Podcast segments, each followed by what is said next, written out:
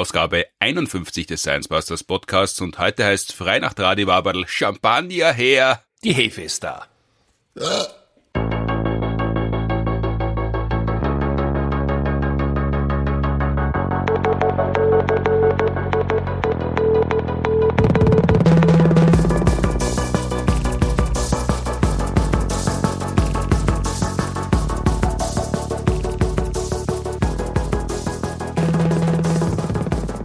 Herzlich willkommen zur 51. Ausgabe des Science Busters Podcasts bereits. Nur noch neunmal schlafen bis zur großen Live-Podcast-Show zur 50. Ausgabe, nachgereicht unter dem Titel 50 Jahre Science Busters Podcast. Im TU the Sky oder To the Sky, wie man mal das ausspricht, am 15. März an der TU Wien mit uns Science Busters natürlich, aber mit dabei vor allem Gäste. Stefan Plattner-Teisenberger, Produzent und Musiker, der seit immer alle Musiken der Science Busters komponiert und einspielt.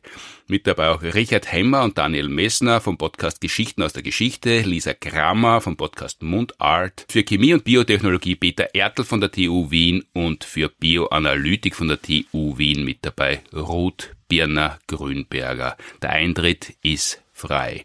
Produziert wird unser Podcast seit Beginn mit Unterstützung der Uni Graz und der TU Wien. Mein Name ist Martin Puntigam und mir heute gegenüber sitzt zum ersten Mal, immerhin schon im 51. Podcast, zum ersten Mal Professor Helmut Jungwirth, Fachkraft für Mikrobiologie und Wissenschaftskommunikation. Hallo. Hallo. Das letzte Mal in der großen Jubelausgabe 50 haben wir in großer Runde und doppelter Länge gesprochen über Podcasts und YouTube-Kanäle der Gästeschar an sich, über die Podcasts Das Klima, Das Universum, Sternengeschichten oder den YouTube-Kanal Mega, wie sie entstanden sind, was man dazu braucht, was man berücksichtigen muss, was daran angenehm ist, was eher stressig war, was lustig war und so weiter, natürlich unter besonderer Berücksichtigung unseres Podcasts. Bevor wir uns jetzt in die Folge 1 nach 50 stürzen, also 51, noch kurz eine Produktinformation. Moda, was schauen Sie da am Handy? TikTok oder Memes? Sky. Da müssen Sie aber eher raufschauen, nicht runter. Nein, das Sky Entertainment Plus Paket inklusive Netflix. Wäre eh mein zweiter Tipp gewesen. Und das schauen Sie lieber als Memes? Voll, da kann man zu Hause und unterwegs so richtig gute Dokus über Natur und Wissenschaft schauen. Aha, zum Beispiel? Die Doku-Reihe Die Arktis von oben. Da hat man Tiere von der Luft aus beobachtet. Ah, Wahrscheinlich besser als von unten, wer weiß, was man da zu sehen bekommt. Und haben die Tiere gewusst, dass man sie filmt? Nein, weil wenn sich Tiere unbeobachtet fühlen, verhalten sie sich oft besonders spannend. Ja, ist bei Menschen nicht anders. Wird bei Ihnen auch so sein. Äh, ja, sage ich nicht. Aber ebenfalls interessant, die Doku-Reihe Mysterium Bermuda-Dreieck. Erfahrt man da endlich, ob die verschwundenen Schiffe bei Lost and Found wieder aufgetaucht sind oder geht es da eher um Aufstieg und Fall der Wiener Ausgemeile? Ja, so weit habe ich noch nicht geschaut. Und spoilern wäre unhöflich. Sonst noch was? Urviel sogar das Paket bietet exklusive Top-Serien von Sky und HBO, die besten Dokus und alles von Netflix. Mit eigenen Dokusendern wie Sky Crime, Sky Nature und Sky Documentaries findet man immer etwas, bei dem man nicht nur unterhalten wird, sondern auch etwas lernt. Und ich nehme an, kostet wahrscheinlich eine Lawine. Nein, eben nicht. Das ganze Sky Entertainment Plus Paket gibt es für nur 18 Euro im Monat. Also am besten direkt im Internet anklicken unter www.sky.at. So, heute in Ausgabe 51 geht's um Hefeforschung, Fasten und Autophagie, um Bezi, Raumfahrt zum Mars, Klimaschutz, Champagner und Hundekot. Ein üppiges Programm. Ich hoffe, wir kriegen alles durch. Ansonsten in Ausgabe 102 kommt Helmut Jungwirth sicher wieder vorbei. äh, wer kein Bild hat, Helmut, du bist seit 2015, ist das jetzt, ja? Ja. bei den Science Busters.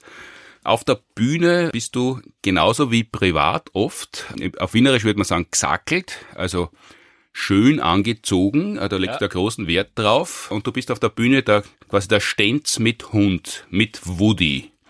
Was ist das für ein Hund eigentlich?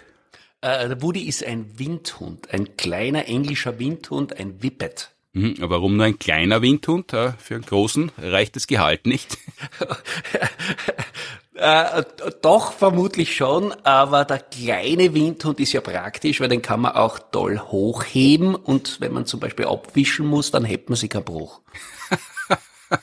Das heißt, die Menschen, die man auf der Straße sieht, die einen großen Windhund haben, die haben alle einen Leistenbruch, einen heimlichen. naja, oder, oder einen Wagenheber irgendwo ums Eck geparkt, wo sie den Hund aufheben können. Könnte sein, ja. Lisa Oberzauger hat zwei Katzen. Ansonsten Florian Freistetter hat im Garten Eichhörnchen, die er füttert. Aber ansonsten ist das Haustieraufkommen gar nicht so groß bei den Science Busters. Warum hast du einen Hund? Ein Hund habe ich eigentlich, damit ich ruhiger werde. Und zwar, äh, meine Schwester hat zwei Windhunde gehabt und immer wenn ich sie besucht habe am Wochenende, dann bin ich ganz entspannt nach Hause gekommen. Ich habe mir nicht erklären können, warum und ich habe mich aber eben meistens immer zu den Hunden hingelegt und das hat mich so beruhigt und dann habe ich sie einmal gefragt, ob ich einen von den zwei Hunden mit nach Hause nehmen darf. Und der Effekt war gleich wie bei ihr. Ich war wirklich komplett entspannt und dann habe ich den Beschluss gefasst, ich besorge mir auch einen Windhund. Also so frei nach Mozart, schlaf ein, gesund und leg in Arsch zum Hund. so, so ähnlich, aber es funktioniert. Jetzt ist Woody, wenn du auf der Bühne bist, in der Regel mit dabei. Das war schon bei den Live-Shows so, die wir zwischen 2015 und ich glaube bis 2019 ziemlich regelmäßig miteinander gespielt haben. Und jetzt bist du bei den Fernsehshows immer dabei, da ist Woody als Universitätshund dabei. Momentan hat er kann man sagen, aber keine Glückssträhne, oder? Na, 2023 ist so ein bisschen ein Seuchenjahr für ihn. Also wir waren ziemlich oft beim Tierarzt mhm. und es ist ihm nicht gut gegangen. Er hat Schmerzen gehabt und wir haben äh, ihn jetzt einmal ordentlich durchchecken lassen. Ultraschall, Röntgen, CD, also alles, was man sich nur vorstellen kann. Und, und man sieht dann erst, wie toll das ist, dass man in Österreich lebt, weil wenn man jetzt als Mensch zum Arzt geht, dann zahlt das jetzt alles äh, die Krankenkasse. Beim Hund schaut's ein bisschen anders aus, da muss man das privat selber übernehmen. Und deshalb sollte man sich wirklich überlegen, wenn man sich einen Hund zulegt, dass natürlich auch solche Kosten inbegriffen sind. Und äh, der Hund, der muss natürlich perfekt versorgt sein. Und das kostet auch viel. Äh, das muss einem das schon wert sein. Hm, da ist es gut, dass du Professor bist mittlerweile. Genau. Wir haben uns kennengelernt, da warst du ASOZ-Prof, also assoziierter ja. Professor. Mittlerweile ist das eine unbefristete Professur, eine echte Professur. Äh, sagt man das so auf der Uni, eine echte Professur oder ist das nur eine Professur? Na, kann man schon sagen. da geht sich das aus, da kann man sich einen kleinen Windhund, den man leicht hochheben kann, leisten, selbst wenn er baufällig wird. Ja. Das heißt, momentan ist, ist es mit der Beruhigung nicht mehr, mehr so weit her wie am Anfang, weil er eher Grund für Beunruhigung ist. Ja, es war wirklich so, weil er, er hat dann, dadurch, dass er Schmerzen gehabt hat, er hat zwar Schmerzmittel bekommen, er hat sogar schon Cannabis und Morphin bekommen. Es war so, er hat sich dann nicht mehr niedergelegt in der Nacht und Jetzt ist er immer nur gestanden, aber er ist natürlich müde worden hm. und dann ist er umgefallen. Und äh, du lachst. Das ist gemein, aber es klingt halt lustig, weil es erinnert an diese Urban Legend, dass man schlafende Kühe umstoßen könnte. Ja, ja, so ähnlich war das. Und, und das wollte ich natürlich nicht und deshalb habe ich mich natürlich am Boden zu ihm gelegt und, und immer wenn ich gemerkt habe, dass er aufsteht, dann bin ich natürlich auch aufgestanden und dann habe ich aber gemerkt, wenn ich in der Nacht öfters mit ihm rausgehe, also so alle Stunden oder jede Stunde, dann ist er ruhiger. So haben wir dann halt beide keinen Schlaf gehabt. Aber jetzt geht's ihm schon wieder ein bisschen besser. Jetzt geht's ihm wieder besser, jetzt haben wir ihn wieder im Griff. Jetzt hat er sich zwar vor drei Tagen einen Stein eingetreten, den wir rausoperieren haben müssen. Und jetzt hat er noch einen Verband. Er humpelt zwar, aber in zwei Tagen sollte es wieder, sollte es wieder in Ordnung sein. Also andere haben einen Stein im Brett, du hast einen Stein im Hund, aber er wird dann bald wieder hergestellt sein und kann dann auch dabei sein, wenn wir Anfang Mai gemeinsam endlich das nachholen, wo wir uns schon voriges Jahr drauf gefreut haben, aber dann ist Corona dazwischen gekommen, nämlich Bezi und die Science Busters. Das findet statt von 3. bis 7. Mai im Orania Puppentheater und da werden wir Science Busters im Einzelnen für fast alle Vorstellungen wir beide und Woody Und ja. in ein, zwei Vorstellungen wird auch Ruth Grützbach dabei sein. Mit Bezi gemeinsam ein Stück spielen, wo Bezi versucht, Kasperl zu überraschen mit einer Reise auf den Mars. Kasperl und Bezi, kann man vielleicht kurz erklären, Bezi ist ein Bär, Kasperl ist Hans Wurst, wenn man keinen Begriff hat, was Kasperl ist. In Folge 32 des Science Busters Podcasts, äh, Betsy und die Science Busters haben wir darüber geredet, äh, wie das alles entstanden ist vor vielen Jahrzehnten und dass Betsy ursprünglich sogar ein echter Bär war, dann am Anfang eine nackte Puppe war, weil, weil er so gut angekommen ist, hat er dann, ist er dann integriert worden quasi und darf jetzt fast gleichwertig mit Kasperl das gestalten und mittlerweile in der Urania Puppenbühne hat er fast ein bisschen das Kommando übernommen in manchen Belangen. Bist du damit aufgewachsen, so hast du die klassische österreichische Kindheit gehabt, Skifahren einerseits lernen und auf der anderen Seite Kasperl schauen? Ja, selbstverständlich. Ich bin ja Baujahr 69, das heißt in der Zeit von 1973 bis 1975 habe ich natürlich jeden Mittwoch vor dem Fernseher verbraucht, denn da war immer, ich glaube um 17 Uhr war immer Kasperl und BC und was genial war, es hat dann auch immer die Kasperl-Post gegeben und bei mhm. dieser Kasperl-Post hat man dann irgendeine Frage beantworten müssen und das einschicken können und da habe ich natürlich immer mitgespielt, aber ich habe leider nie irgendwas gewonnen. Da hat man auch eine Postkarte eingeschickt. Genau, genau. Da war ja immer die große Unterscheidung zwischen Postkarte, die hat man schon frankiert kaufen können, und Ansichtskarte, die hat man dann noch frankieren müssen. Viele Kinder haben sich da große Mühe gegeben, größere Pakete, Zeichnungen eingeschickt. Wahrscheinlich warst du einfach zu faul, um was ordentliches hinzuschicken und deshalb hast du nie gewonnen. Ja, es war die Ansichtskarte ohne Marke. das weiß ich nicht, aber ich werde einmal mit dem Betsy reden, was da war. Jetzt, wo du ja direkten Kontakt hast. Genau kannst deine Beziehungen ausnutzen und Nachforderungen stellen. Wenn wir da auf der Bühne sind, das Publikum wird zwischen drei und, wenn die Großeltern mit den Kindern hingehen, 80 sein, vermutlich. ähm, die Handlung haben wir uns ausgedacht. Es stehen die Ferien davor und der PC möchte äh, ein Picknick machen und ausnahmsweise aber nicht auf der Marswiese wie normalerweise, sondern am Mars. Und um den Kindern zu erklären, was man dafür braucht, haben wir auch eine Rakete auf der Bühne, aber wir werden ja. auch drüber reden, wie es denn am Mars so ausschaut, weil dort ist es ja gar nicht so gemütlich, oder? Na, so Mars ist nicht so gemütlich. Es ist schon mal der Flug zum Mars gar nicht so gemütlich, der dauert einige Monate und dann muss man natürlich auch wieder zurückfliegen. Das heißt, da ist man wahrscheinlich eineinhalb Jahre unterwegs. Und der Mars ist ja sehr lebensfeindlich. Also wir haben quasi eine Eiswüste, minus 55 Grad Celsius, die Tiefstemperaturen sind minus 100 Grad Celsius. Also eigentlich keine schöne Gegend und, und eigentlich eine Scheißgegend und ungeeignet für uns. Jetzt in den letzten Wochen ist publiziert worden, die Mars Rover von der NASA, das sind ja die einzigen, die bislang erfolgreich gelandet sind, sind ja teilweise schon äh, viele Monate und Jahre unterwegs und finden einfach kein Leben. Das wäre einerseits praktisch, wenn wir dort uns ansiedeln wollen, weil da haben wir nicht die alten Kolonialismusprobleme, wir bräuchten keine Ureinwohner ausrotten, sondern einfach anfangen. Andererseits natürlich gibt es vielleicht gute Gründe, warum es dort, warum sie dort nie Leben entwickelt hat oder warum es dort kein Leben gibt. Zumindest haben wir es noch nicht gefunden, also wir, die NASA Rover und die ja. Wissenschaftler, Wissenschaftlerinnen dahinter, die das alles ausgedacht und gebaut und hingeschickt haben. Aber wir werden das natürlich mit den Kindern diskutieren, weil man weiß ja, Kinder haben oft sehr gute Ideen und dann schauen wir mal, vielleicht fällt denen irgendwas ein. Ja. Du bist ja eigentlich keine Fachkraft für Raumfahrt und Raumfahrttechnologie und Weltraum. Wir werden dort hauptsächlich mit flüssigem Stickstoff arbeiten, der in deinem Alltag eine große Rolle spielt im Geschmackslabor. Ja. Bis zum Geschmackslabor war es aber ein langer Weg. Wie, du bist heute Professor für Wissenschaftskommunikation, hast, äh, glaube ich, als Mikrobiologe habilitiert. Ja. Warum überhaupt Biologie? Also wie ist es dazu gekommen? Wir sind ja im selbes Baujahr, wir sind ganz ähnlich sozialisiert in Graz, waren beide sportlich in unserer Jugend, sind beide in äh, Schulen gegangen, wo nur Buben in der Klasse gesessen sind. Ja. Und haben uns aber trotzdem nie getroffen, obwohl wir eigentlich ganz, ganz ähnlich ausgebildet worden sind und ganz ähnlich hergestellt. Wie ist es bei dir zur Biologie gekommen?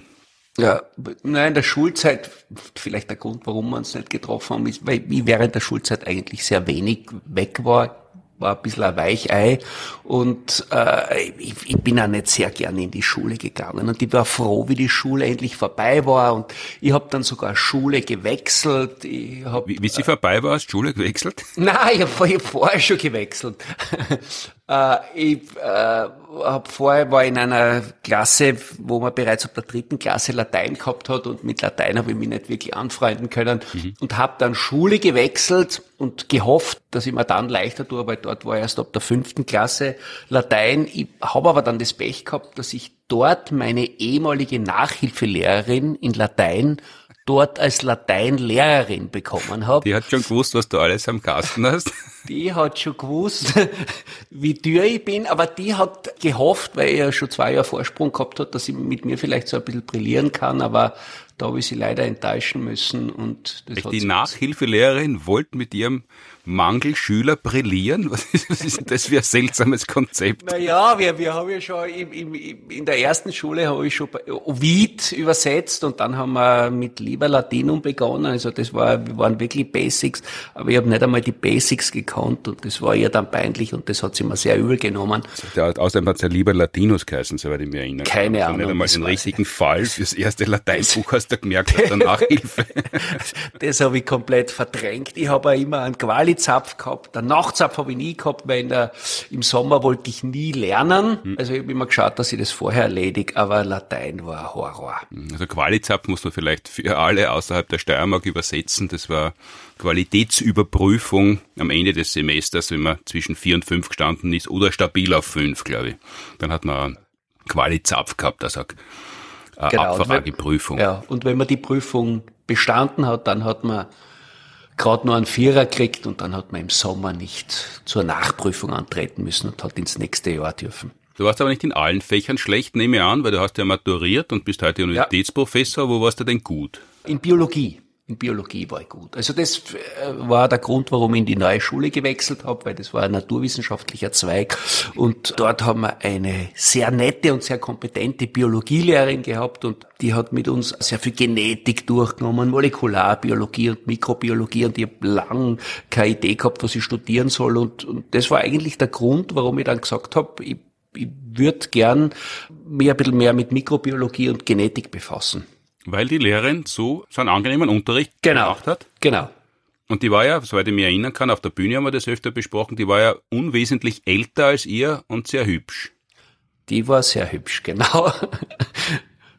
Das hat geprägt. Und das war in der Bubenklasse natürlich ein Ansporn, sie weniger mit lieber Latinum zu beschäftigen als mit Genetik. Genau. Und das, das war dann, dann hast du gesagt, ja, Biologie ist super, die Biologielehrerin hat mir auch gut gefallen, jetzt gehe ich auf die Uni und studiere Genetik. Genau. Aber das Problem war, dass man zur damaligen Zeit, also 87 habe ich maturiert oder zum Studieren begonnen, hat man noch nicht Genetik in Graz studieren können. Ich glaube, das hat man in Salzburg und Wien studieren können, aber ich wollte von daheim nicht weg, da hat es mir so gut gefallen. Und ist mir gut gegangen zu Hause. Deswegen habe ich gesagt, ich möchte es in Graz machen und zur damaligen Zeit war das auch noch kein Problem, wenn man da zwei Studien gleichzeitig inskribiert hat und deswegen habe ich Medizin inskribiert und Biologie inskribiert. Mhm. Dann habe ich mir gedacht, jetzt schaue ich mir mal die Lehrveranstaltungen an und dort, wo es mir besser gefällt, das mache ich dann. Mhm. Und warum ist es nicht Medizin geworden?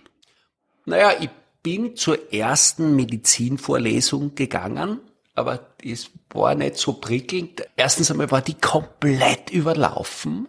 Dann der damalige Professor, der war berühmt, berüchtigt, äh, hat auch keinen guten Eindruck auf mich gemacht. Und, und, Wen hast du denn da gehabt? Weil ich habe nämlich um dieselbe Zeit angefangen. Ich hab, äh, und ich habe dann äh, zwar, ich habe dann weiter studiert, nicht fertig, aber immerhin weiter studiert. War das Anatomie-Deal-Team? Team. Achso, die Thiel-Vorlesung, genau. Ja, ja. Thiel, mhm. Thiel, ja, ja. genau.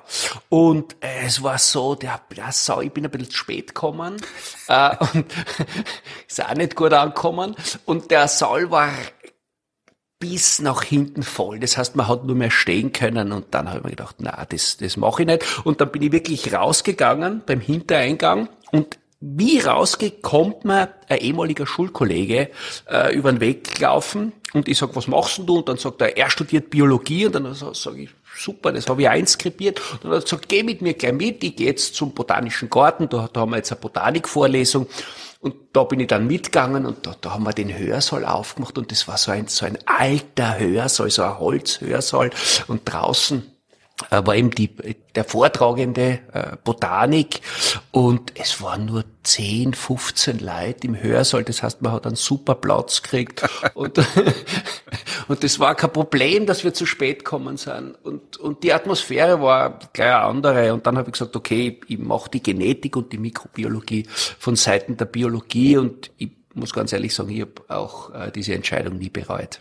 Also der Servicegedanke ist da im Vordergrund gestanden. Genau. Dort, wo sie dann Sitzplatz frei halten, dort, dort ist da bereit dort zu studieren. Also ist schon interessant, weil es habe ich schon mit einigen Leuten gesprochen, die äh, studiert haben, fertig studiert haben, das Doktorat gemacht haben und dann äh, unter anderem auch weiter noch Karriere auf die Uni gemacht haben, so wie du. Und oft sind es wirklich ganz einfache Zufälle, die dann letztlich dazu führen, dass die Studienrichtung gewählt wird. Also natürlich ist es sinnvoll, auch heute für junge Menschen, dass sie sich rechtzeitig überlegen, was sie denn so machen wollen. Aber wenn man ein junger Erwachsener ist, weiß man halt oft noch nicht genau, was man machen möchte. Und da werden ja viele junge Menschen, wie soll man sagen, ich möchte jetzt sagen terrorisiert, aber doch gedrängt. Sie sollen sie möglichst früh überlegen, was sie machen wollen, weil auch der Studienwechsel und das Inskribieren längst nicht mehr so einfach ist ja, wie ja. vor 30 Jahren. Und dann haben sie ein schlechtes Gewissen und dann haben sie einen Stress, was sollen sie studieren, weil wenn sie wechseln, dann werden ihnen gleich irgendwelche Unterstützungen beim zweiten Mal wechseln gestrichen, wenn man dann vielleicht zufällig weiß, was man gern machen möchte. Und bei dir war es im Wesentlichen die Sitzplatzauswahl. Und so weil du einen ja. Kollegen getroffen hast, das war ganz ja. ähnlich wie bei Heinz Oberhummer, der hat Physik studiert, weil ein guter Freund von ihm Physik studiert hat in Graz. Und der Freund hat dann aufgehört und der Heinz hat weitergemacht. Also das ausgehend vom, vom, von der Mittelschule, also vom, wie das damals noch das Gymnasium noch geheißen hat, mhm. vom guten Biologieunterricht, ähnlich wie beim Peter Weinberger, der auch deshalb Chemiker geworden ist, weil der Chemieprofessor so lässig war, sonst wäre er vielleicht was anderes geworden. Also da spielt ja offensichtlich halt weniger das genaue Wissen, was man eigentlich werden möchte, dominante Rolle, zumindest bei den Menschen, mit denen ich da geredet habe, als vielmehr der Zufall, dass man halt irgendwo Platz findet, wo man sich ja wohlfühlt. Ja, äh, wobei sich das Studium ja ein bisschen verändert hat. Zum einen einmal ist das äh, Studium auch viel verschulter und äh, ich habe, ich muss ja ganz ehrlich sagen, ich habe ja sehr lang studiert. Also mein Vater hat sehr lang studiert und hat mir quasi als Vorgabe ge gegeben, ich darf nur nicht länger als er studieren. Und äh, das habe ich eingehalten um einen Monat, glaube ich. Und äh, was aber für mich eigentlich jetzt im Nachhinein betrachtet super war, weil ich habe äh, zum einen einmal die Möglichkeit gehabt, auch so ein bisschen Lebenserfahrung zu sammeln, weil ich habe mir nebenbei das Studium oder ein bisschen Geld als Tennislehrer verdient und mhm. somit habe ich quasi das Sommersemester mehr oder minder immer so ein bisschen ausfallen lassen. Und, und also du, du, hast zu Hause gewohnt, hast null genau, Wohnkosten gehabt, hast, genau. hast nur das halbe Jahr studiert und das andere hast, hast Freizeit gehabt am Tennisplatz? Ja, so ähnlich. Ich darf das ja gar nicht laut sagen. Aber meine Eltern haben mir die Freiheit damals lassen und auch vom Studium her war das super. Und jetzt im Nachhinein betrachtet, auch die, die Vortragenden, die ich damals gehabt habe, die, die waren wirklich super, weil das war ein sehr persönliches Verhältnis. Äh, und das wird natürlich immer schwieriger. Es gibt immer mehr Studierende. Äh, der Druck ist natürlich immer größer. Die Studierenden werden immer früher fertig. Da bleibt natürlich so ein bisschen an Lebenserfahrung und, und auch an, an sozialen Interaktionen, die wir zur damaligen Zeit gehabt haben, auch ein bisschen liegen. Weil wir haben das natürlich auch so gemacht, dass wir uns dann die Vorlesungen aufgeteilt haben, dass der eine halt die Vorlesung gegangen ist, der andere die andere und dann haben wir das ausgetauscht und haben wir zusammen zusammen gelernt. Und das habe ich jetzt in der Corona-Pandemie gemerkt, dass das extrem zu kurz gekommen ist und ganz viele Studierende Probleme gehabt haben, während der Corona-Pandemie auch zu Prüfungen anzutreten, weil ihnen so ein bisschen diese soziale Interaktion mit den Kollegen und Kolleginnen gefällt hat, das für mich zur damaligen Zeit extrem wichtig war. Und das war auch wichtig als Netzwerken, weil sehr viele meiner Kollegen und Kolleginnen triff ich natürlich jetzt, mit denen habe ich natürlich beruflich zu tun und da startet man dann äh, ganz anders, weil da startet man freundschaftlich und da entwickeln sich Projekte dann ganz anders. Und äh, ich glaube, das ist ein ganz ein wichtiger Punkt auch beim Studieren. Dass die Universität nicht nur zum Studieren da ist, sondern auch zum Leute kennenlernen. Genau. Die dann ungefähr gleich alt sind und halt andere Karrieren machen. Da, Im schlimmsten Fall wird es halt Freundelwirtschaft und bestenfalls wird es dann halt eine Bekanntschaft, eine Freundschaft, mit der man äh, auf, auf Basis derer man dann das Vertrauen schon hat und gemeinsam arbeiten kann. Genau. Früher hätte man die wahrscheinlich beschimpft als ewiger Student ja. äh, oder Bummelstudent hat das dann ja. zwischendurch geheißen. Das geht ja heute alles nicht mehr. Es erinnert ein bisschen an die Pressekonferenzrede vom Anton Zeilinger, wie bekannt worden ist, dass er den Physiknobelpreis kriegt, der Ähnliches erzählt hat, nämlich, dass er so viele Freiheiten gehabt hat während des Studiums und dass diese Bologna-Kriterien alle furchtbar sind und dass das Studieren heute überhaupt nicht mehr ist.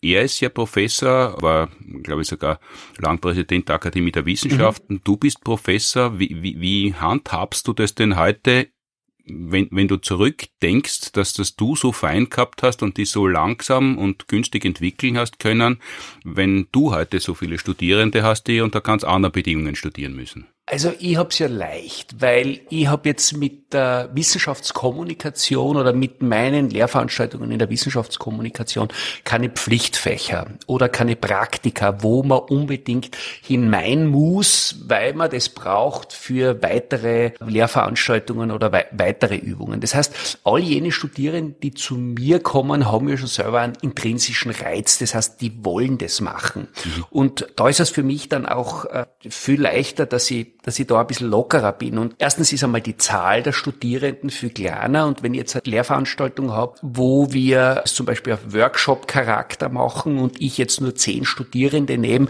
dann tue ich mir natürlich extrem leicht, weil dann kann ich Einzeltermine einrichten, wo, wo ich sage, okay, wir machen das jetzt mit, nicht mit allen, sondern wir treffen uns einzeln und dann besprechen wir die einzelnen Projekte. Und da lerne ich natürlich die Studierenden auch näher kennen und, und, und weiß, inwieweit die jetzt druckfähig oder nicht druckfähig sind und wo das Potenzial liegt. Schwieriger ist es natürlich, wenn ich dann, äh, so wie bei den Rechtswissenschaften, dann einen Hörsaal habe mit 300 Studierenden, wo man natürlich nicht so individuell auf die einzelnen Studierenden eingehen kann. Aber ich versuche, so ein bisschen den Druck rauszunehmen ich sehe das ein bisschen so, so, so wie eigentlich auch bei meinem Sohn. Mein, mein Sohn ist in einer Multistufenklasse und was ich bewundere, ganz im Gegensatz zu, zu der Zeit, wie ich in die Schule gegangen bin, dass die Kinder sehr viele Freiheiten haben und diese Freiheiten aber nicht ausnutzen, sondern diese Freiheiten nutzen, um ihr eigenes Potenzial so ein bisschen zu entdecken. Und das finde ich extrem spannend. Und in so einer Multistufenklasse hat man natürlich auch noch den Vorteil, dass ich von Älteren lerne. Und ich versuche jetzt auch in meinen Lehrveranstaltungen da auch keinen Druck zu machen, keinen zeitlichen Druck, sondern diese Lehrveranstaltungen der Wissenschaftskommunikation werden dann natürlich diesen Pflichtlehrveranstaltungen so, so ein bisschen untergeordnet und ich sage halt dann nicht, die Aufgabe ist jetzt Punkt 30.01.2023, sondern schaut's, wie ihr mit dem Projekt zusammenkommt. Wichtig ist für mich der Weg zum Projekt und dass ihr damit zufrieden seid. Und meistens ist es so, dass dann der intrinsische Reiz noch höher ist, noch was Besseres abzuliefern, das aber dann natürlich oft nicht in der Zeit ist und das vielleicht einen Monat später äh, abgegeben wird, was für mich aber kein Problem ist. Das können natürlich jetzt Lehrvortragende in der Betriebswirtschaft oder in der Rechtswissenschaft nicht so machen, weil die haben einen viel strikteren Plan. Also da bin ich wirklich gesegnet und das weiß ich ja zu schätzen. Hm. Der intrinsische Reiz ist der eigene Antrieb. Eigene Antrieb, ja, genau. Aber intrinsischer Reiz klingt im akademischen Zusammenhang wahrscheinlich Viel besser. besser. Was du jetzt schilderst, das klingt ein bisschen nach Schule, Haupt- und Nebengegenstand, was ja aber eigentlich was ist, wogegen die Wissenschaftskommunikation heftig ankämpft, nämlich, dass immer so gewertet wird. Forschung ist das Wichtigste, Lehre von mir aus, aber Wissenschaftskommunikation, das ist was für die Loser, die in der Forschung nicht mehr weiterkommen. Ja, ich glaube, dass das gar nicht mehr so ist. Das, das ist äh, so ein bisschen, äh, resultiert so ein bisschen aus der Geschichte heraus. Was ich merke, ist, dass es ganz viel äh, Nachwuchswissenschaftler und Wissenschaftlerinnen gibt, die sehr wohl in der Wissenschaftskommunikation tätig sind und die auch sehr gut in der Wissenschaftskommunikation tätig sind, teilweise autodidaktisch, teilweise, äh, weil sie sich ja wirklich andere anschauen und lernen. Und wenn man jetzt auch schaut, durch die Möglichkeit der digitalen Medien, durch Social Media, Menschen zu erreichen, dann ist das ein ganz ein wichtiger Punkt. Also die, diese Wissenschaftler und Wissenschaftlerinnen im Elfenbeinturm gibt's nicht mehr, aber was wir halt, das ist jetzt auch geschichtlich äh, gehabt haben, dass wir uns für unsere Karriere natürlich in ein kompetitives System mit Publikationen gegeben haben. Das heißt, wir sind danach bewertet worden, wie gut wir publizieren und, und die einzelnen Publikationen haben auch Impact-Faktoren, das sind Punkte und das ist im Grunde genommen fast so wie beim Fußball, wo man, wo man dann Punkte sammelt und der, der am Ende der Saison die meisten Punkte hat, ist der vermeintlich beste Wissenschaftler, Wissenschaftlerin und dann gibt's noch so einen Hirschfaktor. Äh, dieser Hirschfaktor für jeden Wissenschaftler, Wissenschaftlerin, der misst dann diesen Durchschnitt der Publikation mit dem Impact-Faktor, da gibt sich dann eine Zahl und je höher das ist, desto besser ist es. Und das, wenn heißt, ich, das heißt wirklich Hirschfaktor? Hirschfaktor, genau. Weil genau. Hirschen in der Steiermark heißt ja schnell laufen. Ja. und dann gibt's natürlich auch diesen Satz, Hirsch heißt ein Mann. Ja. Äh, ganz beliebter Witz von der Volksschule rauf äh, bis ins hohe Alter. Äh, woher kommt der Name Hirschfaktor? Weißt du das zufällig? Äh, Nein. Äh, ja, doch, doch. Ja, doch. Äh, ja, von dem, der den, äh, das ist der Age-Index und der, der quasi, der das ins Leben gerufen hat oder der sich das überlegt hat, hat, hat Hirschkassen. Wahrscheinlich nicht Hirsch, also ich weiß jetzt nicht, äh, welche Doch, Nationalität der, der, der hat. Jorge E. Hirsch hat das, hat er geheißen. Ach, welche Nationalität? Können wir jetzt raten? Der hat keinen Wikipedia-Eintrag. Jorge klingt portugiesisch.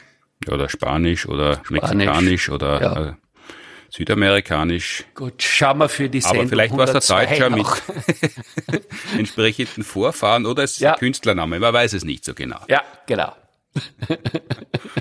Und jedenfalls das ergibt dann halt diesen diesen äh, Impact-Faktor und der ist genau. ja wichtig nach wie vor, wenn man Karriere machen möchte. Genau. Dem hast du ja auch entsprechen müssen, nehme ich an, wie du noch äh, Molekular- und Mikrobiologie gemacht hast. Genau, genau. Dem muss man entsprechen. Wenn man seine Doktorarbeit macht, dann braucht man eine gewisse Anzahl an Publikationen. Ich habe dann für das Erwin Schrödinger Auslandsstipendium beim FWF angesucht beim Wissenschaftsfonds in Österreich. Da hat es natürlich auch mit drin sein müssen und, und dann habe ich das Stipendium bekommen. Dann bin ich nach Tübingen gegangen und äh, dann habe ich um eine Verlängerung angesucht und da hat man dann auch wieder natürlich Publikationen nachweisen müssen. Das heißt, man war ganz klar in so einem kompetitiven System drinnen. Und da bleibt dann natürlich oder wie, wird dann die Wissenschaftskommunikation vernachlässigt, weil für die Wissenschaftskommunikation gibt es zwar Schulterklopfen oder das war dann quasi mein intrinsischer Reiz, warum ich Wissenschaftskommunikation gemacht habe. Das Leuchten in den Augen der Kinder, wenn man den Kindern was erklärt und, und diese Akzeptanz war für mich manchmal weit größer, als wenn ich jetzt zum Beispiel äh, irgendeinen wissenschaftlichen Vortrag äh, vor meiner Community gehalten habe. Dann ist es zwar honoriert worden, wenn ich was Schönes rausgefunden habe, aber dieses Leichten, das man hat, wenn man zum Beispiel jetzt beim Bezi vor den Kindern auftritt, das hat man natürlich in der eigenen wissenschaftlichen Community nicht. Aber eben, du hast es schon gesagt, also es war zwar, du hast das Studium der Studienrichtung gewählt nach der Verfügbarkeit der Sitzplätze. Ja. Unter anderem. Und äh, es war äh, lockere Studienzeit mit einem Tennis-Racket in der Hand, aber in Wirklichkeit hast du schon sehr viel Zeit dann im Labor verbracht und geforscht. Das waren auch die ersten Shows, die wir gemeinsam gemacht haben, die ersten Nummern, die wir entwickelt haben. Es ist um Hefeforschung gegangen. Das war mir, bevor wir uns kennengelernt haben, völlig fremd. Was, was ist denn Hefeforschung und was macht man da und was hast du gemacht? Also die, die Hefe kennen wir ja, zum Beispiel Saccharomyces cerevisiae, die Bier- und Bäckerhefe, die man jetzt zum Bierbrauen oder zum Gugelhupfbacken einsetzt. Also Germ sagt man in Österreich dazu, Hefe ist halt der genau, wissenschaftliche Name, genau, oder? Genau. Man verwendet diese Stämme, also diese Hefestämme für die Forschung. Und, und die Hefe eignet sich als Modellorganismus perfekt, weil das Genom oder die genetische Information ist relativ einfach, aber wir haben trotzdem sehr viele Orthologe zu menschlichen Genen. So, jetzt haben wir wieder ein Fremdwort. Orthologe. Darf man nicht Ortholo mit Ornithologe verwechseln wahrscheinlich. Na, genau, genau. Orthologe sind nichts anderes als ähnliche, also Gene mit ähnlichen Funktionen.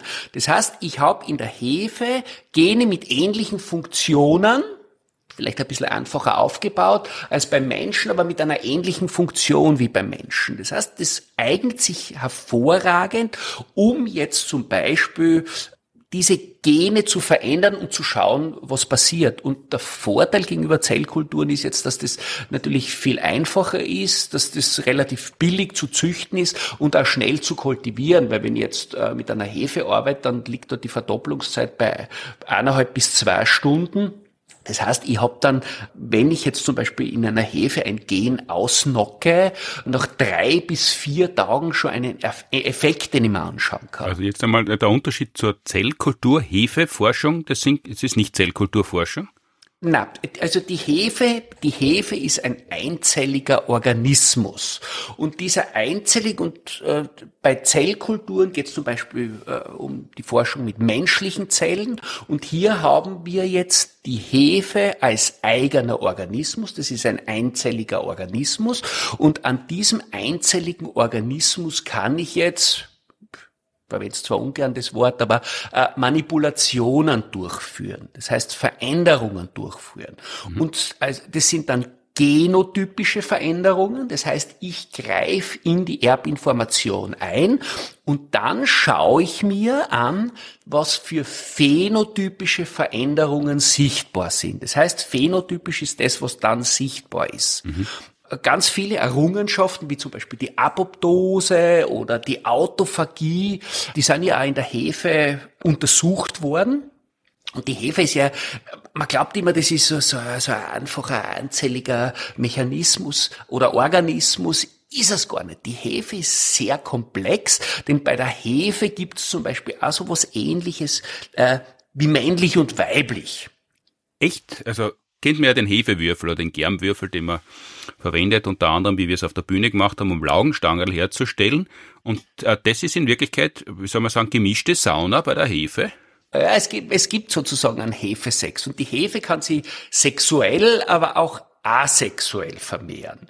Und zwar äh, gibt's bei der Hefe sogenannte Paarungstypen. Und mhm. zwar MAT A, das, das geht über den Mating Type. Das ist einfach die Abkürzung vom Namen von dieser äh, Region, von dieser Genregion. MAT A und MAT Alpha. Das ist wie männlich und weiblich. Und, mhm. und diese unterschiedlichen Ewe-Stämme produzieren auch äh, Sexpheromone, also Botenstoffe, die vom jeweils anderen dann quasi erkannt werden können. Und was dann passieren kann, ist, dass diese unterschiedlichen Hefezellen dann miteinander fusionieren können. Die stoppen dann ihr Wachstum und die verschmelzen. Das ist quasi ein Hefesex.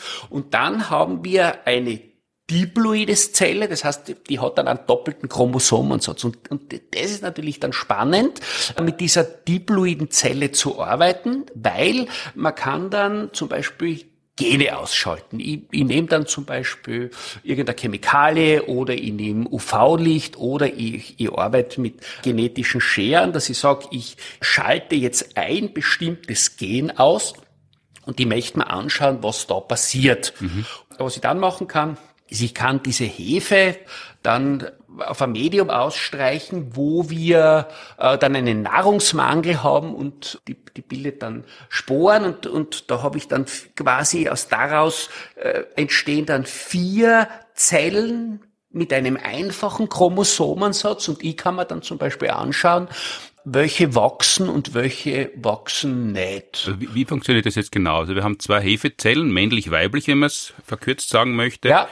Diploid, das heißt, die haben den doppelten Chromosomensatz, doppelt so viele Gene. Ja. Das ist die äh, unbedingte Voraussetzung dafür, dass man dann weiterarbeiten kann. Also es ist besser als einzelne Hefezellen mit einfachem Chromosomensatz? Naja, es ist so, wenn ich jetzt ein Gen ausnock, das essentiell ist. Mhm. Also ausschalt, das wichtig ist. Ausschalt, das wichtig ist, dann ist die Hefezelle tot. Wenn ich jetzt aber Hefe mit einem doppelten Chromosomensatz habe, dann habe ich ja dieses Gen in doppelter Ausführung. Das heißt, ich schalte das aus mhm. und Es gibt aber noch ein zweites Gen, also wie von eins von Vater, eins von Mutter und das mhm. vom Vater habe ich ausgeschalten. Aber dadurch, dass ich das von der Mutter noch drinnen habe, überlebt die Zelle. Mhm. Weil das wird quasi komplementiert. Das eine Gen übernimmt jetzt die Funktion des Ausgeschalteten. Das sind zwei komplett idente, nur eins quasi von Vaterhefe, eins von Mutterhefe. Wenn ich jetzt das zum Sporulieren bringe und quasi... Wozu bringe? Zum Sporulieren. Äh, das ist so ein Übergangsstadion. Wenn ich Nahrungsmangel habe, dann versucht natürlich die Hefe, sich den Umweltbedingungen anzupassen. Und das macht nicht nur die Hefe, das machen ganz viele Mikroorganismen und die bilden Sporen. Mhm. Und diese Sporen sind einfach resistenter gegen die Umwelt. Und es gibt Sporen von Bakterien, die können über Jahrtausende überleben unter widrigsten Bedingungen. Und dann, wenn sie quasi wieder Nahrung zur Verfügung haben, dann werden sie wieder zum Leben erweckt. Wobei ganz tot sind's nie.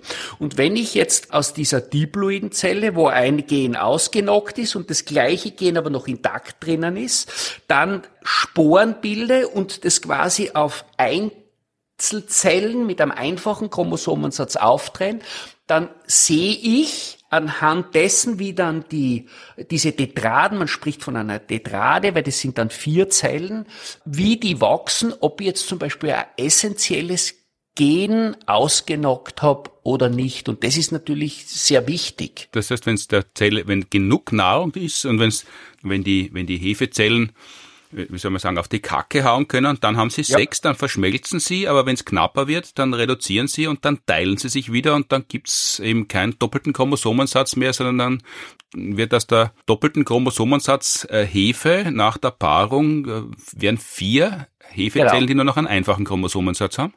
Ja, ganz richtig war es nicht, aber es war schon ganz gut.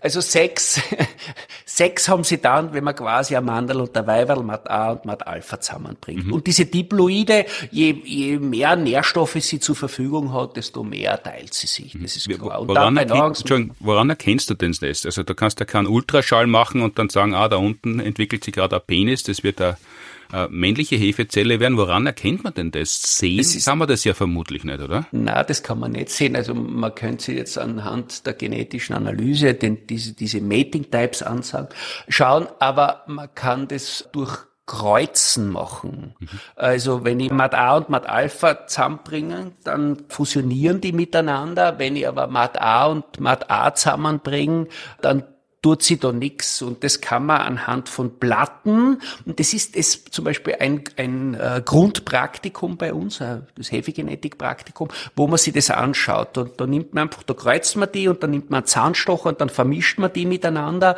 und dann gibt man die auf ein spezielles Medium und dann schaut man, wachsen die oder wachsen die nicht. Mhm. Die sind auch schon genetisch verändert, weil ich muss ja irgendwie unterscheiden können. Also zum Beispiel dieser Mat-A-Stamm, kann, ist genetisch verändert und kann nicht auf Plauten wachsen, die zum Beispiel K-Adenin drinnen haben. Und dieser Mat-Alpha-Stamm ist auch genetisch verändert, der kann auf Adenin-Plauten wachsen. Und, äh, und der Diploide würde dann auf Plauten wachsen können, wo K-Adenin drinnen ist. Und dann hat der MAT-Alpha-Stamm hat vielleicht auch noch eine Mutation und dann nimmt man dann zum Beispiel zwei Aminosäuren, die nicht drinnen sind. Das heißt, der MAT-A kann da nicht wachsen, der MAT-Alpha kann nicht wachsen, aber der Diploide kann wachsen, weil der quasi das vom jeweilig anderen komplementiert. Mhm. Und so kann man herausfinden, welche Gene was können, genau. welche autolog sind, wie wir gelernt ja. haben, also wie die vergleichbar sind mit Genen, die es bei uns Menschen gibt und hat unter anderem, dass zwei Begriffe reingeworfen, die vielleicht viele Menschen noch nie gehört haben, beziehungsweise ich habe sie auch noch nicht gehört gehabt, bevor wir miteinander zu arbeiten begonnen haben, nämlich Apoptose und Autophagie. Was versteht man denn darunter? Apoptose ist der programmierte Zelltod.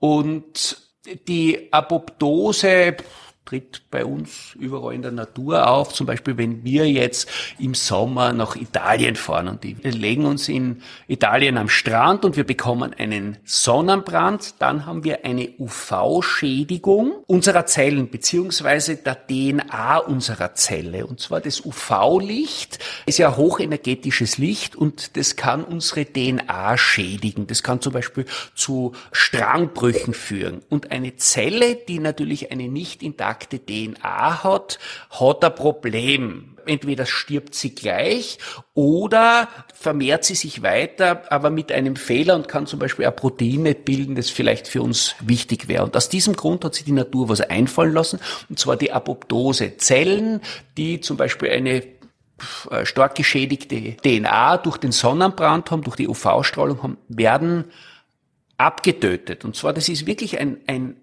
es spricht man auch wieder von einem intrinsischen Programm. Also die UV-Strahlung wäre der extrinsische Reiz.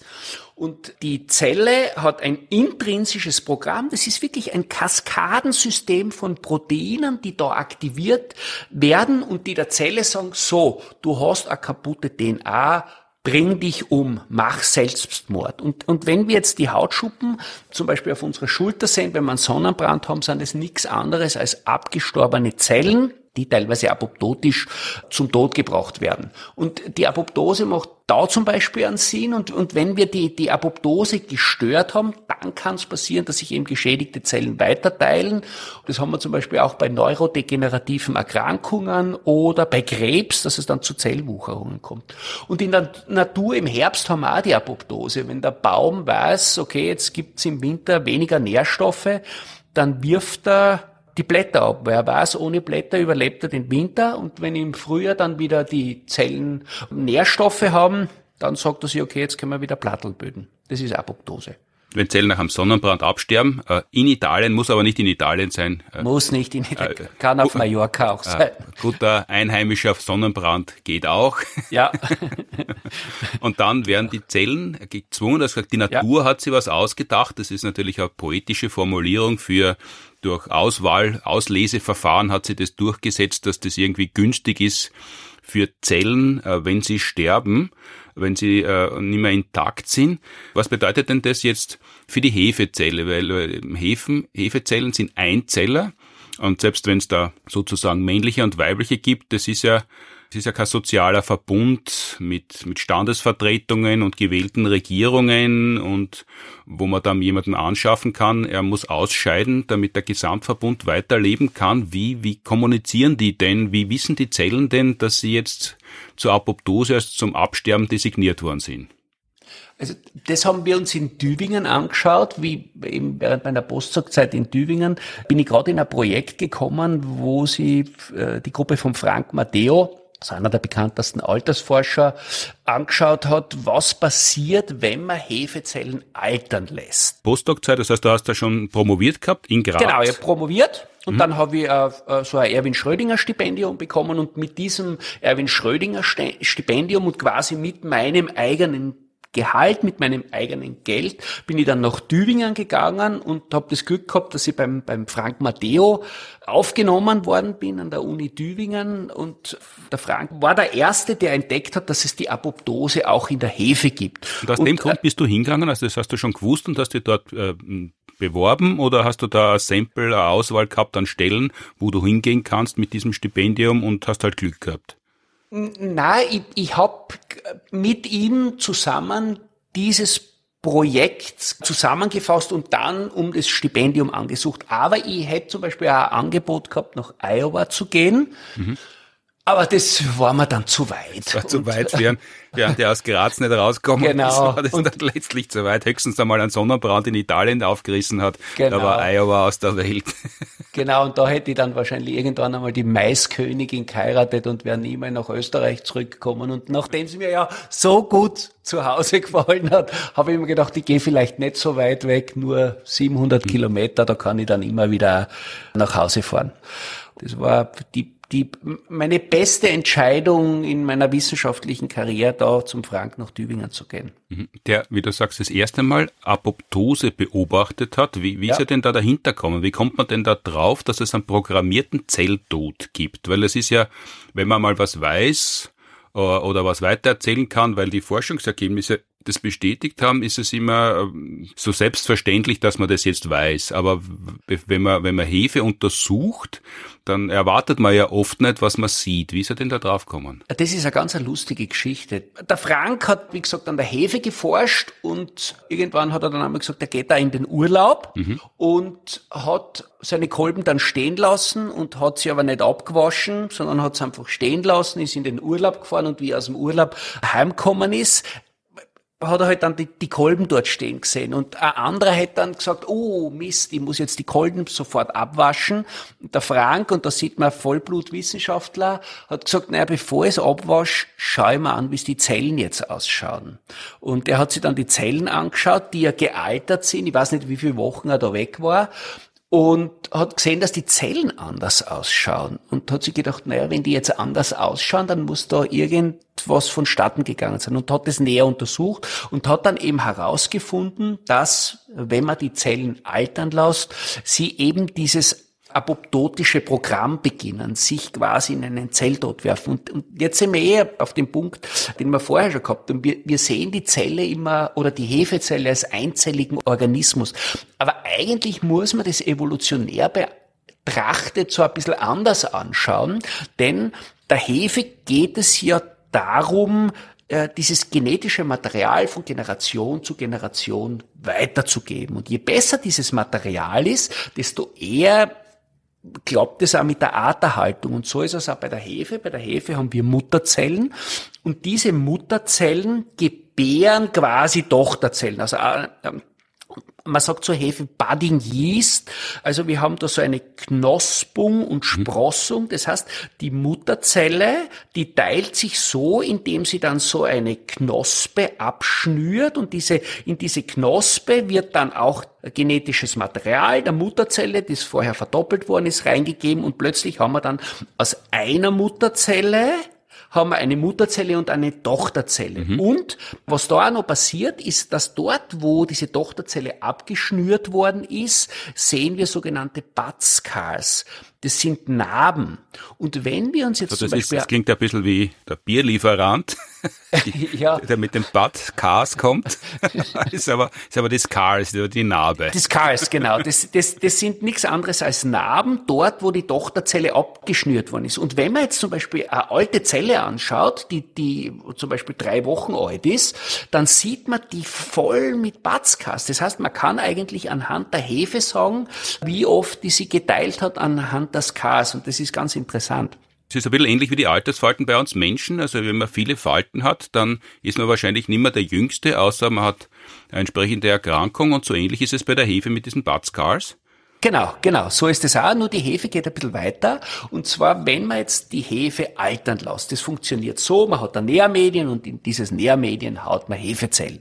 Und dann beginnen diese, diese Zellen natürlich zu wachsen und diese Nährstoffe umzusetzen. Und da passieren zwei Sachen. Zum einen einmal wird aus diesen Nährstoffen Energie gemacht dass die weiter wachsen können. Und zum anderen ist es auch so, dass zum Beispiel Ethanol produziert wird und das hat auch einen Sinn, weil dieses Ethanol wird natürlich ins Medium abgegeben und verhindern, dass sich andere Mikroorganismen in dem Medium breit machen. Also das ist quasi so wie ein bisschen ein Abwehrmechanismus. Mhm. Und dann altern die so dahin, so zwei, drei Wochen. Und wenn man sich jetzt das anschaut, oder das haben wir gemacht, wir haben uns dieses Altern der Zellen angeschaut und was wir festgestellt haben, dass sich diese Mutterzellen, wenn keine Nährstoffe mehr da sind, mhm. sich zum Wohle Tochterzellen opfern. Das heißt, die machen wirklich einen programmierten Zelltod und stülpen ihr Inneres nach außen und diese ganzen Moleküle, die da frei werden, sind quasi Nährstoffe für die Tochterzellen, damit diese Tochterzellen weiterleben können. Da opfert sich die Elterngeneration, also so wie ihr es nennt, die Mutterzelle, um als Jause für die Tochterzelle sich aufzubereiten im, im Fall von Nahrungsmangel? Genau, genau. Und da werden auch Moleküle freigesetzt. Und die, die, und die Tochterzellen greifen dazu und, und ja. sagen nicht, na, die Mutter esse ich nicht auf, sondern äh, äh, die äh, verwenden dann tatsächlich die umgestülpten Mutterzellen, um weiterzuleben. Genau, das ist purer, purer Kannibalismus. Und hilft der Hefe beim Überleben, nehme ich an? Ja, und für uns geschmacklich auch super. Inwiefern ist es für uns geschmacklich super, wenn sie die Mutterzelle vom Innen nach außen stülpt? Weil wir ja die Hefe zum Beispiel zur Produktion von Bier oder Champagner einsetzen. Da verwenden wir absichtlich die Apoptose, damit es dann besser schmeckt. Wie, wie, kann man sich das vorstellen? Was passiert da? Ja, es passiert so. Also die, eigentlich sind ja die Trauben überbewertet. Ich sag wenn, ja wenn man jetzt Champagner herstellt oder Wein. Wenn man, jetzt, wenn man Champagner oder Wein herstellt oder Schaumwein. Also Champagner ist also nur dann eine spezielle Traum aus einer speziellen Region, aus Frankreich, mhm. verwendet werden. Aber wenn wir Sekt, Schaumwein verwenden, dann haben wir einmal die, die Trauben. Aber das Wichtige sind ja einmal die, die Hefen. Und diese, diese Hefen sind ja nicht nur Laborhefen, sondern die Hefe kommt natürlich in der Natur frei vor. Mhm. Äh, auf allen Früchten haben wir diese Hefe und vor 10, 15.000 Jahren ist diese natürliche Hefe schon eingesetzt worden, um quasi alkoholische Getränke herzustellen.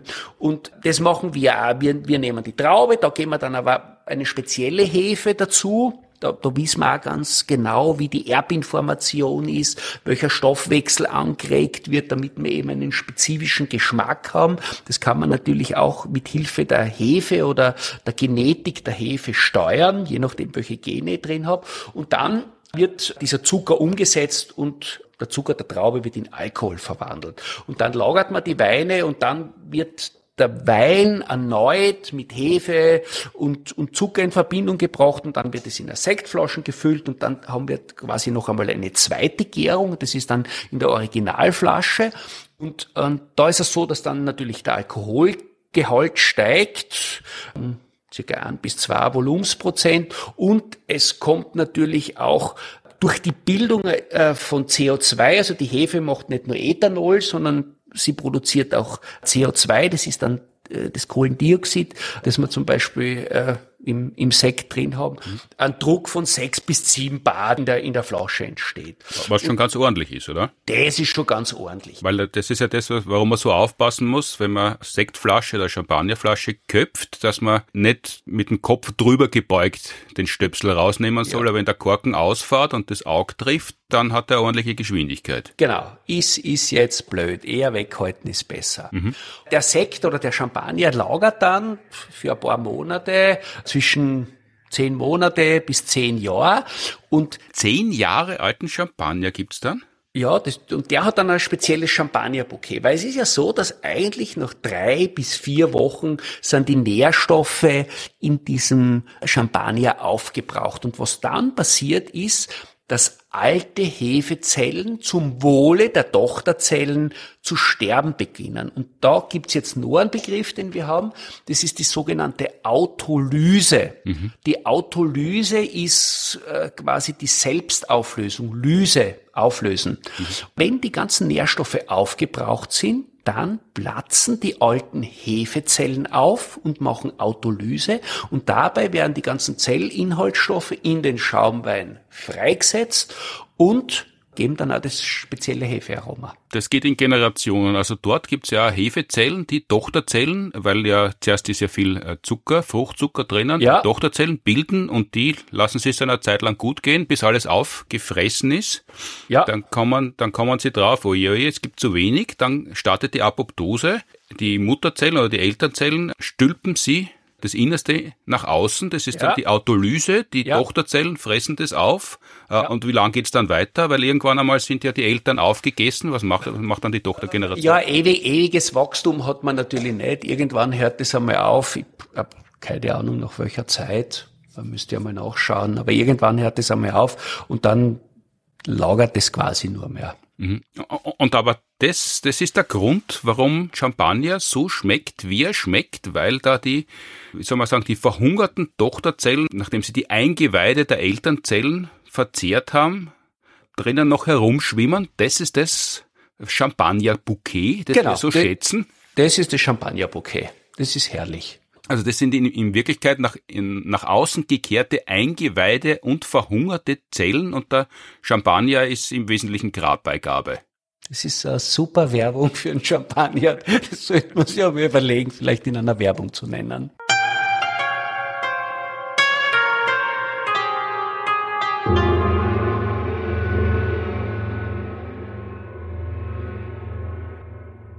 So, haben wir kurz besprochen. Mutter-Kind verhungern zugunsten des Champagner-Bouquets. Anfänglich angekündigt waren Hefeforschung, Fasten und Autophagie, BC, Raumfahrt zum Mars, Klimaschutz, Champagner und Hundekot. Zu allem sind wir nicht gekommen. Hefeforschung haben wir ausführlich untergebracht. BC, Raumfahrt zum Mars auch. Champagner ebenso. Fasten hätten wir gern besprochen, weil ja gerade Fastenzeit ist. Für äh, manche ist es wichtiger, für manche ist es ohne Bedeutung. Und Autophagie, das werden wir in einer anderen Folge bitte besprechen. Ja. Und Klimaschutz und Hundekot und wie die zusammenhängen, werden wir auch ein anderes Mal nachholen. Wobei wir ja schon vorher uns zu einem Benefizabend für den Klimaaktivismus treffen, aber davon jetzt mehr in der beliebten Rubrik am Ende unserer Podcast-Ausgaben Tipps und Verkündigungen. Weil wir noch immer Jubeljahr haben, 15 Jahre Science Busters, sage ich es immer wieder gern. Seit Ende September gibt es das neue Science Busters Buch. Wissenschaft ist das, was auch dann gilt, wenn man nicht dran glaubt, gilt nach wie vor, gibt es nach wie vor überall dort, wo es Bücher gibt, im guten und aber auch im sehr, sehr schlecht sortierten Fachhandel sollte es lagernd sein. Und seit Anfang Dezember gibt es auch das Hörbuch, fantastisch gelesen von Thomas Leibel und zwischendurch auch von uns erschienen im Hörverlag. Das gedruckte Buch gibt es im Hansa Verlag. Und natürlich gibt's die Science Busters Live, die Show Planet B mit Martin Buntigam, Florian Freistetter und Martin Moda. Der 23.2. wurde verschoben wegen Krankheit auf 2.4. Palmsonntag. Aber wir reiten mit dem Esel ein im Orpheum und am 21.4. im Orpheum Wien. Ebenfalls in Wien gibt's die Live-Show am 9.5. und am 26.5. im Stadtsaal Wien, am 14.4. in der Redoute Passau, am 16.4. in der Listhalle Graz und am 17.4. im Posthof Linz. Am 28.04. geht's dann nach Vorarlberg zum Spielboden Dornbirn zweimal. Vormittag um 11 Uhr die Science Busters for Kids und abends dann die Vorarlberg Premiere von Planet B ab 20 Uhr. Wie Planet B auf Englisch ausgesprochen heißt. Und die Deutschlandpremiere in München Ende Jänner äh, war erfreulicherweise zweimal voll. Zwei sehr schöne Vorstellungen waren das. Daher gibt es einen Zusatztermin am 20. Mai, der auch schon ausverkauft ist. Daher gibt es noch zwei weitere Zusatztermine Anfang Juni, nämlich am 3. und am 4. Juni. Da gibt's noch Karten, beginnt sie aber erfreulicherweise auch schon schön langsam zu füllen. Und von 3. bis 7. Mai wird dann endlich nachgeholt. Wie gesagt, nachdem wir im Vorjahr wegen Corona verschieben mussten, Bezi und die Science Busters in der Urania Puppenbühne Wien. Freuen wir uns schon sehr. Da spielen wir mehrfach am Tag äh, bis zu drei Vorstellungen jeden Tag. Also gibt es nicht nur eine Vorstellung in der Urania Puppenbühne oder immer eine Puppentheater, sondern mehrere äh, Shows, BC und die Science Busters mit viel, viel flüssigem Stickstoff auf der Bühne. Alle Informationen unter sciencebusters.at. Und wer Martin Buntigam solo sehen will mit seinem Programm Glückskatze, hat die Möglichkeit am 23.04. im Kabarett Niedermeyer Wien und am 23.06. im kleinen Posthof in München. Und am 23.03. gibt's wieder die ORF 1 Pratersterne um 22.55 Uhr. Alle Infos und Tickets unter www.buntigam.at. Und wie schon eingangs erwähnt, am 15.03. machen wir was Besonderes. Als Nachhut zur Spezialfolge zum 50. Podcast äh, feiern wir live an der TU Wien im To the Sky oder TU the Sky Science Busters Live-Podcast-Feier mit Gästen, unter anderem eben Stefan Deisenberger, der die Musik für uns macht. Wir kriegen Besuch von befreundeten Podcasts Richard Heimer und Daniel Messner von Geschichten aus der Geschichte und Lisa Kramer von Mundart, dem Podcast. Wir freuen uns sehr, dass Sie da sind und natürlich sind auch wir Science dabei. Genauere Informationen auf unserer Website www.sciencebusters.at und über die TU. Und für alle, die da nicht dabei sein können, wir schneiden den Abend natürlich auch mit und machen, wenn alles gut geht, auch zwei Podcast-Ausgaben daraus. Und Ende März gibt's nochmal eine Spezialveranstaltung. Am 28.03. veranstalten wir einen Benefizabend in der Kulisse Wien für den Klimaaktivismus unter dem Titel Was liegt, das biegt zugunsten von Extinction Rebellion, letzte Generation und System Change, not Climate Change. Science Busters and Friends for Future. Der Reinerlös geht an eben diese Klimaaktivismusorganisationen unter anderem als Gegengewicht zu Stimmen, die sagen, man soll die alle einsperren, die sich anpicken, oder die Kernfusion wird schon richten nächste Woche, oder äh, die Schlaumeier erinnern, die Kipferl an die Menschen verteilen, die einfach nur in normalen Morgenschau stehen, oder auch als Gegengewicht zu denen, die meinen müssen, bitte ein bisschen origineller protestieren und nicht dort, wo es so stört. Sonst ist man nämlich schuld dran, wenn die Menschen keine Lust auf Klimaschutz haben, wenn man sie so vertreibt, was ja circa so schlau ist, wie wenn man wem bei der Herzmassage vorwirft, dass er einen schirchen Pullover anhat und dann ist kein Wunder, dass kaum wer einen Erste-Hilfe-Kurs machen will. Mit dabei in der Kulisse Christoph und Lolo, Andreas Jäger, Flüsterzweig, Reinhard Steurer, Hosea Schiller, Franz Essel, Gunkel und Walter, und David Scheid und natürlich wir.